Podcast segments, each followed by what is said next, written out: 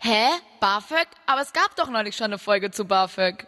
Ja, wenn ihr euch das gerade gefragt habt, dann kann ich euch beruhigen. In der Folge 193 haben wir nämlich anlässlich des 50. Geburtstags über die Kampagne 50 Jahre BAföG kein Grund zum Feiern gesprochen und wo die Probleme beim BAföG liegen. Heute gehen wir einen Schritt weiter und schauen uns an, was die Parteien in der nächsten Legislaturperiode an der Studien- und Ausbildungsfinanzierung ändern möchten. Mein Name ist Leven Wortmann und hallo zur 224. Folge von Radio für Kopfhörer. Mephisto 976, Radio für Kopfhörer. BAföG. Das steht für Bundesausbildungsförderungsgesetz und ja, ein wahnsinnig langes Wort. Meistens meint man damit aber nicht das Gesetz, sondern die staatliche finanzielle Unterstützung von Studierenden und Auszubildenden, welche aus diesem Gesetz halt folgt. Und so benutzen wir auch heute das Wort, also BAföG gleich finanzielle Unterstützung. Und an dieser wird in letzter Zeit immer mehr Kritik laut, weswegen viele Parteien eine Reform des BAföGs in ihrem Wahlprogramm fordern. Jetzt hier bei mir im Studio sitzt meine Kollegin Joma Langhans. Hallo Joma.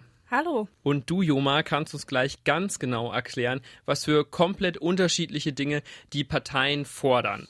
Bevor wir das aber machen, möchten wir nochmal die Seite der Studierenden hören, die am Ende von dem BAföG betroffen sind. Deswegen habe ich heute Morgen im Innenhof der Universität Leipzig mit Nico Eisbrenner gesprochen. Er ist nämlich Student an der Universität Leipzig und im Studentinnenrat im Bereich der Hochschulpolitik tätig.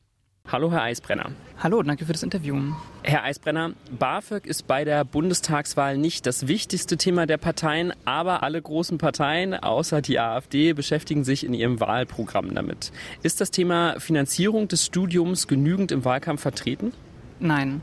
Ich denke, äh, also natürlich, das Thema ist ähm, vertreten und ähm, es gibt da Ansätze von den Parteien, aber wir finden, ähm, dass es quasi inhaltlich noch nicht ausreicht was da sozusagen besprochen wird. Und beziehungsweise letztendlich kommt es neben all den großen Themen, äh, die es ja auch zu besprechen gibt, dann immer doch ein bisschen zu kurz. Das ist auf einer einen Seite natürlich ein bisschen verständlich, weil es eben auch andere große Themen gibt. Und auf der anderen Seite würden wir uns als Studierende aber wünschen, dass da einfach mehr drüber nachgedacht wird und das nicht wie so ein, ein Thema behandelt wird, das auch mal hinten wegfallen kann im Notfall. Das Ziel des BAföG ist es, die Chancengleichheit in Deutschland zu erhöhen. Schafft das BAföG das aktuell? Auch hier würde ich die Frage mit äh, Nein beantworten.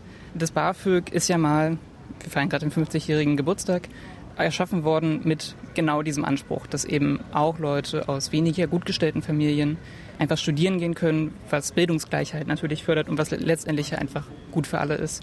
Und ähm, innerhalb der letzten 50 Jahre hat sich, glaube ich, aber so viel getan, dass es heute diesen Ansprüchen gar nicht mehr genügen kann. Also die Zahl der Studierenden, die tatsächlich überhaupt BAföG beziehen, tendiert, glaube ich, gerade, ich bin mir nicht ganz sicher, aber ich glaube so um die 10 Prozent irgendwie herum. Und das sind ja viel zu wenig Leute. Und viele Studierende müssen sich halt irgendwie ähm, über ihre Eltern entweder finanzieren oder eben über Nebenjobs, was dann natürlich wieder Auswirkungen auf das Studium hat und so weiter und so fort. Und ja, da sehen wir großen Besserungsbedarf, gerade was die Studienfinanzierung angeht. Jetzt haben Sie gerade schon Verbesserungsbedarf angesprochen und einzelne Problematiken. Was ist denn die größte Problematik, die es momentan bei der staatlichen Studienfinanzierung gibt? Hm.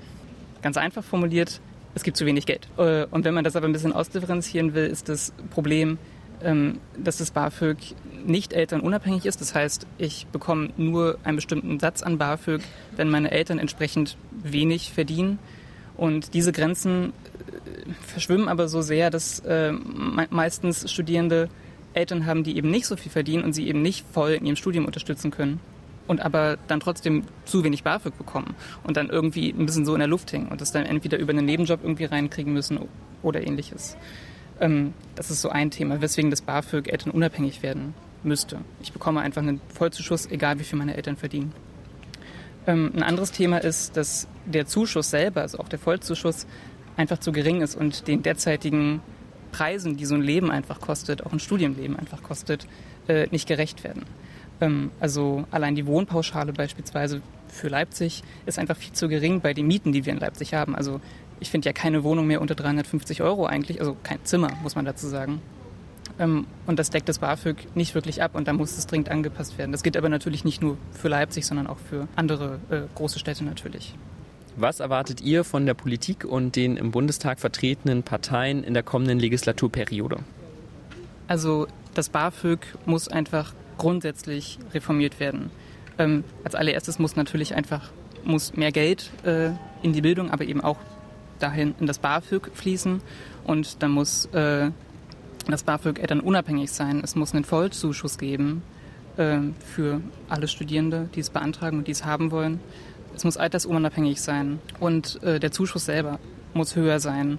Und was auch sehr gut wäre, ist, dass das BAföG eben nicht zur Hälfte nur noch ein Darlehen ist, weil das sind ja auch Schulden, die man damit anhäuft, sondern dass es einfach ein Zuschuss ist. Dafür, dass man studiert, dafür, dass man ja, sich ausbilden will, sich bilden will.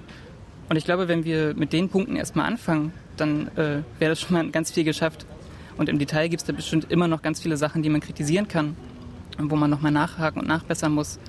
Aber ja, vielleicht erstmal diese Punkte zum Beginn, da wären wir schon ganz froh. Das war Nico Eisbrenner vom Studentinnenrat der Universität Leipzig. Und Joma, wir haben es gerade gehört, das waren ganz schön viele Forderungen, was sich von der studentischen Seite gewünscht wird.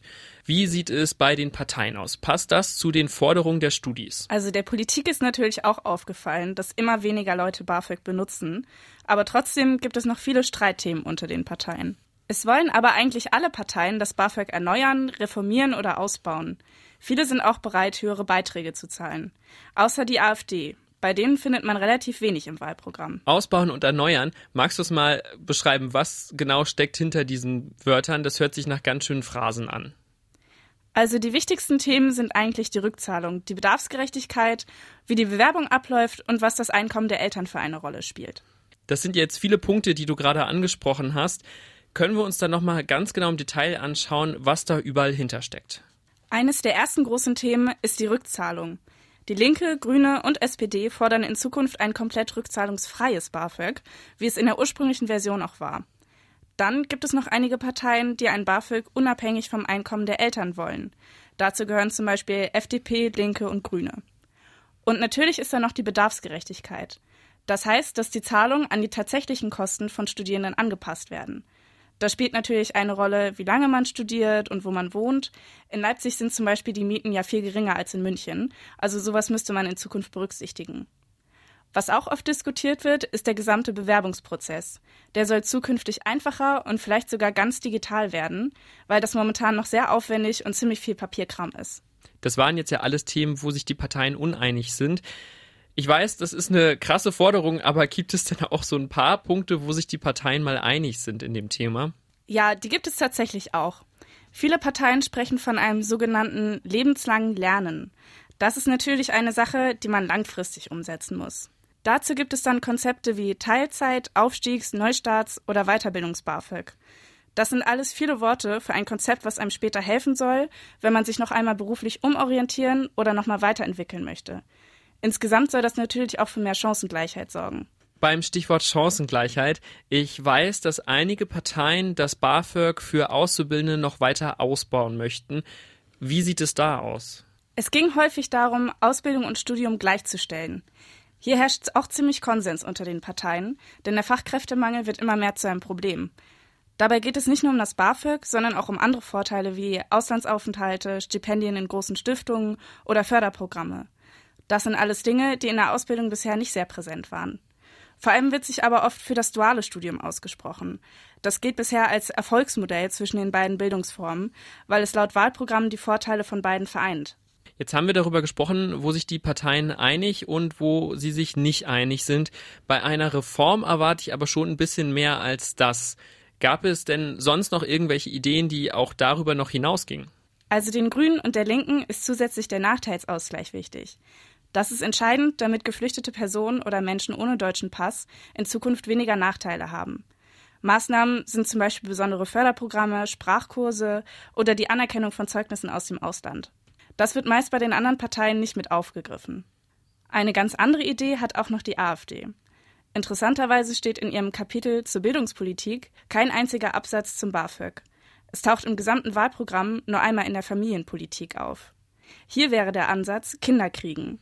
Man müsse das BAföG nämlich nicht zurückzahlen, wenn man sein Studium oder die Ausbildung abgeschlossen hätte, verheiratet wäre und ein Kind bekäme. Jetzt hast du dir die ganzen Wahlprogramme angeschaut. Wie ist dein Fazit danach? Also wie viel von diesen Vorschlägen gerade nur Wahlkampfphrasen sind und was sich dann am Ende tatsächlich ändert, wird man noch sehen. Ich denke, da hängt auch viel von der Koalition ab, je nachdem, wie unterschiedlich die Vorstellungen der KoalitionspartnerInnen sind. Insgesamt haben die Bildungskapitel der Wahlprogramme aber noch weitere spannende Punkte. Es geht auch noch um Erasmus, die faire Bezahlung von studentischen Hilfskräften und DoktorandInnen oder die Verteilung von Forschungsgeldern. Also ich kann nur empfehlen, selber nochmal reinzuschauen. Na, dann werden wir das auf jeden Fall machen. Danke dir, Joma, für die Infos. Und das war's dann auch schon wieder mit dieser Folge von Radio für Kopfhörer. Wenn ihr mehr über das BAföG erfahren wollt, kann ich euch nochmals die eben erwähnte Folge empfehlen. Das ist die Folge 193, BAföG wird 50. Oder ihr hört mal einfach in unsere anderen Podcasts rein, zum Beispiel Tonleiter oder Gretchen. Wie immer könnt ihr auch auf unseren Social Media Kanälen vorbeischauen. Da heißen wir überall Mephisto 97.6 oder ihr besucht einfach unsere Website radiomephisto.de. Ich bedanke mich nochmals bei meinem Team. Das bestand heute aus Joma Langhans, Magdalena Uwa und Sonja Garan. Die haben diese Folge mitgeplant. Die nächste Folge Radio für Kopfhörer kommt dann ganz wie gewohnt am Montag. Da geht es dann um Leipzigs Wahlkreise. Bis dahin noch ein ganz schönes Wochenende. Ich bin Levin Wortmann. Ciao. Mephisto 976, Radio für Kopfhörer.